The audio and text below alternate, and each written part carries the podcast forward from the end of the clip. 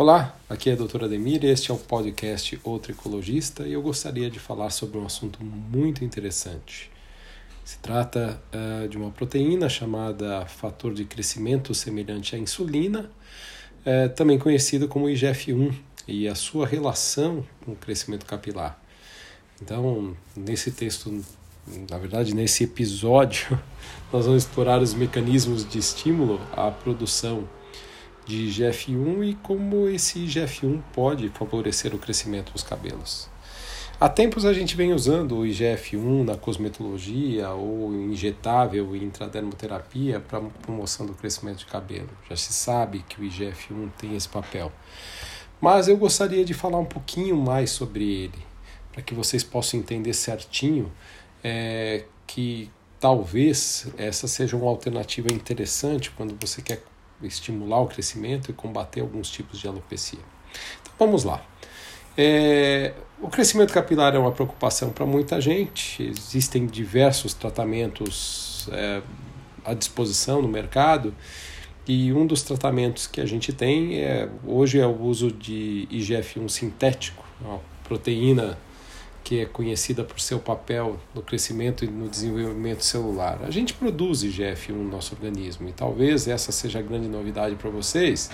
E esse texto ele vai tratar sobre como a gente pode aumentar a produção de IGF-1 no nosso corpo e como isso pode influenciar positivamente no crescimento capilar. É, bom, o IGF-1 desempenha um papel crucial no ciclo de crescimento capilar. Ele é produzido em várias partes do corpo, sendo que um dos lugares principais é o fígado, e é responsável por estimular células-tronco nos folículos capilares. Então, quando os níveis de IGF-1 são adequados, eles favorecem a fase de crescimento do cabelo, resultando em, em fios mais fortes, espessos, saudáveis. É, existem várias formas de estimular a produção do IGF-1. A atividade física é uma delas. Os exercícios físicos estão associados ao aumento de IGF-1, porque durante a prática de exercícios físicos acontece a liberação do hormônio do crescimento, que estimula a produção do IGF-1.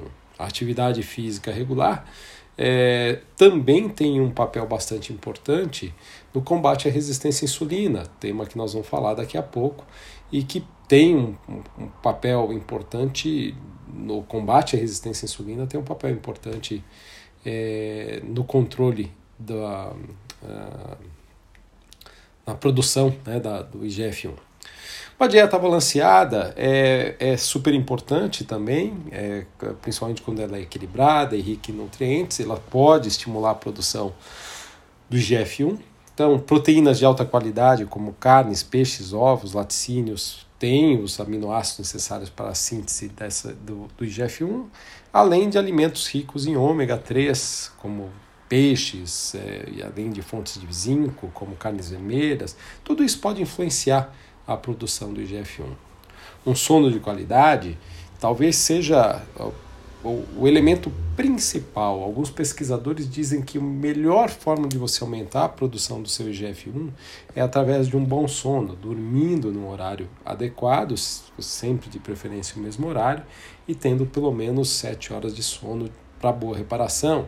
É, vale lembrar que o IGF-1 ele é liberado é, após secreção pela hipófise do hormônio do crescimento e a liberação de GF1 no nosso organismo por estímulo provocado pelo GH que é produzido no sono se dá em especial nas primeiras três horas de sono. Olha que legal.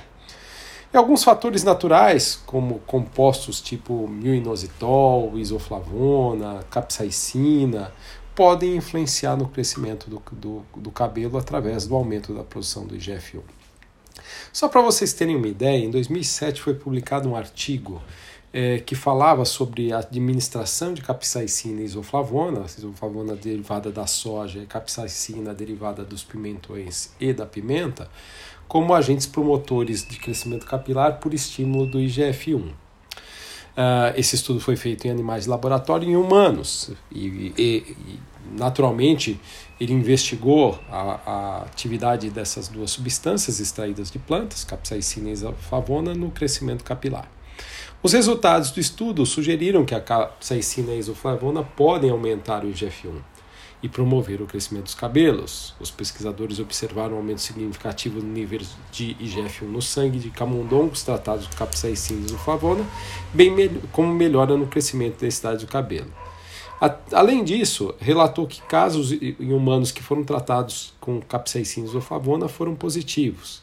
Houve uma melhora significativa no crescimento capilar de, de paciente humano, acompanhada pelo aumento do IGF-1. Esses resultados, apesar de é, preliminares, eles são promissores. Eles pedem muitas vezes novos estudos, estudos que eventualmente precisam ser feitos, porque o que a gente vê hoje talvez seja um interesse pequeno nessa temática do, do IGF-1 para o cabelo. Ah, mas, é, naturalmente, que é, estudar produtos naturais que aumentem a produção do IGF-1 pode parecer pouco interessante também porque hoje nós temos à nossa disposição o IGF-1 sintético, também conhecido como IGF-1 humano recombinante, que é uma forma laboratorialmente produzida de IGF-1. O IGF-1, IGF-1 tem sido utilizado em diversas áreas da medicina, entre elas na dermatologia e na cosmetologia, pelo seu potencial de crescimento de cabelo, melhora da saúde do cabelo e melhora da saúde da pele também, prevenção do envelhecimento. Ele pode ser utilizado na forma de, de tônicos, loções, é, para aplicar, para promover o crescimento do cabelo, ah, agindo diretamente no folículo piloso e promovendo a ativação de células tronco, além de indução de fase anágena. É, eles aumentam a produção aumenta a proliferação de queratinócitos e, e, o aumento da proliferação de queratinócitos faz com que os fios fiquem mais fortes, mais saudáveis e mais volumosos. O IGF-1 também tem um papel de melhorar a vascularização do couro cabeludo, o que faz com que é, o aporte de nutrientes e oxigênio para os cabelos seja mais importante. É, apesar de falarmos do IGF-1 sintético e de, de citarmos que é possível a gente aumentar o IGF-1 através de alguns hábitos e através de alguns alimentos, como a isoflavona, eh, que vem da soja, e a capsaicina, que vem dos pimentões das pimentas, existem procedimentos realizados em clínicas especializadas que podem também induzir a uma maior presença de IGF-1 no couro cabeludo, como o plasma rico em plaquetas e o microagulhamento. Esses procedimentos têm sido muito utilizados no tratamento da queda capilar e promoção de crescimento. E parte dos motivos pelo pelos quais eles, eles têm sucesso é porque eles elevam a concentração de IGF-1 no couro cabeludo. O PRP, como muitos sabem, é, envolve a coleta de sangue do paciente, do próprio paciente. Esse sangue é centrifugado para separar esse sangue em sedimentos, que são as células, e em plasma. E uma parte da porção do plasma é, é rica em fragmentos celulares chamados de plaquetas. É, então, plasma rico em plaqueta, por conta das plaquetas que produzem IGF-1, é injetado no couro cabeludo para estimular o crescimento capilar. E hoje a gente tem um, uma quantidade bastante significativa de ativo, de artigos publicados sobre os benefícios do plasma rico em plaqueta no crescimento do cabelo, lembrando que parte desse benefício se dá é, pela liberação de GF1 por essas plaquetas no couro cabeludo.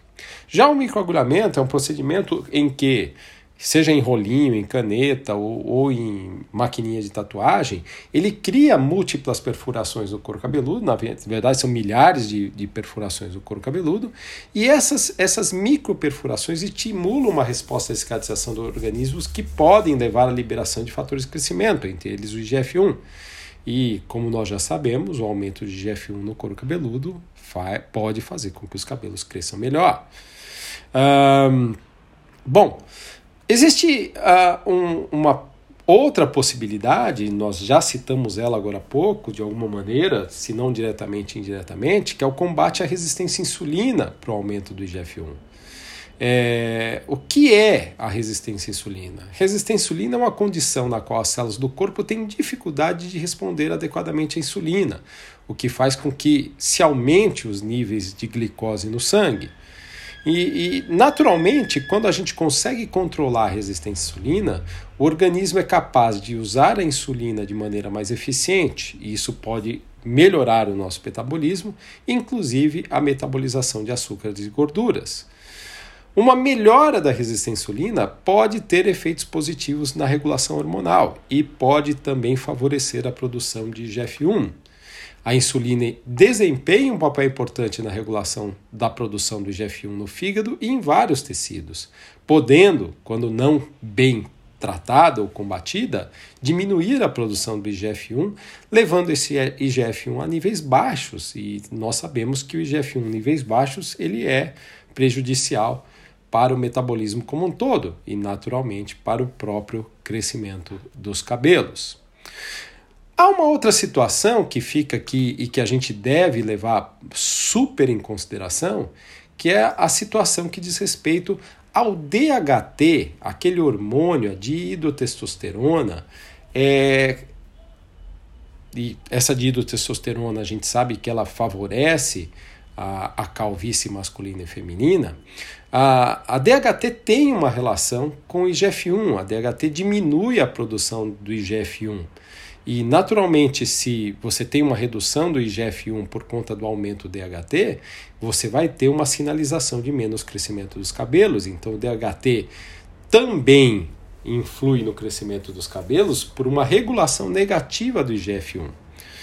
Isso é algo importante, porém, porém, o aumento que a gente pode induzir do IGF-1 através do sono, da alimentação, da atividade física, do controle da uh, do, do, aumento da do, do, desculpa é, então alimentação, sono, atividade física, controle da resistência à insulina, do uso de, de IGF-1 é, recombinante tópico em cosméticos ou em tônicos e de procedimentos como PRP e microagulhamento, eles podem combater o efeito DHT. Então, quanto mais eu, por mais que o DHT possa diminuir a produção de IGF-1, o aumento que a gente pode promover, promover de IGF-1 no couro cabeludo pode combater os efeitos do DHT.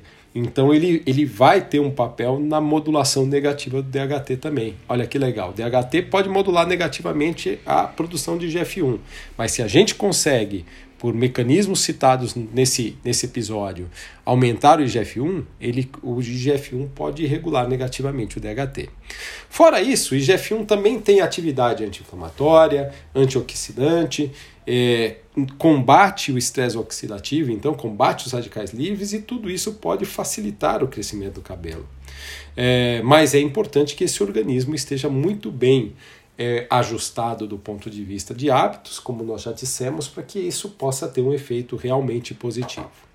Bom, para que a gente possa concluir, uma vez que esse episódio está ficando grande, é, é importante dizer que o fator de crescimento semelhante à insulina, IGF-1, desempenha um papel importante no crescimento capilar e no combate da queda de cabelo. Os efeitos benéficos do IGF-1 e sua capacidade de estimular as, as células tronco dos folículos capilares vão fazer com que a fase anágena seja mais longa, o cabelo fique mais grosso e mais forte. Quer dizer, isso é bastante importante.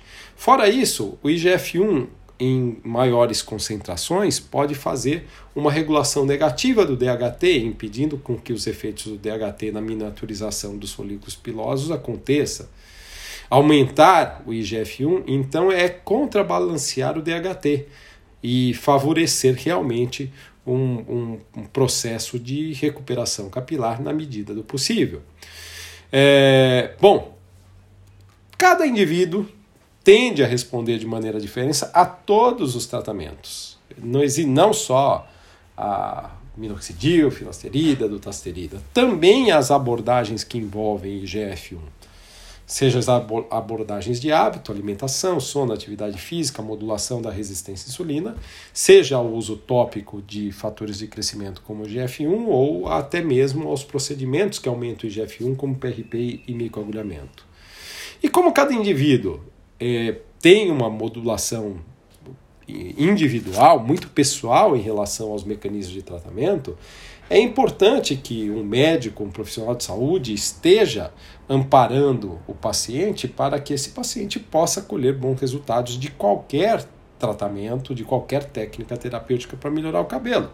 Isso vale para as técnicas que envolvem o uso do IGF-1 em tônicos injetável ou em cosméticos, ou até mesmo nos procedimentos que a gente utiliza para aumentar a sua presença no couro cabeludo.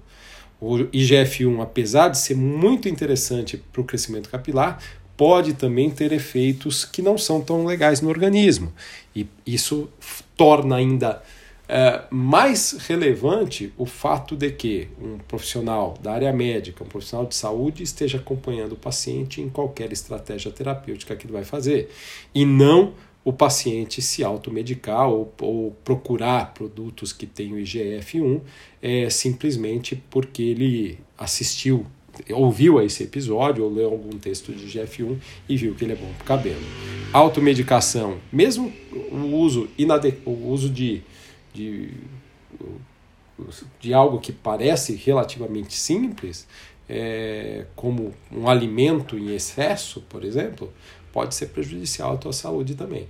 Né? Então, uh, Paracelso já dizia que o que faz o remédio, o medicamento é a dose.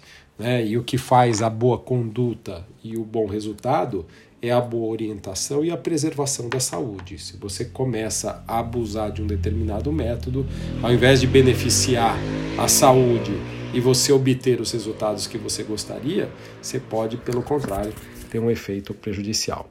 Espero que vocês tenham gostado.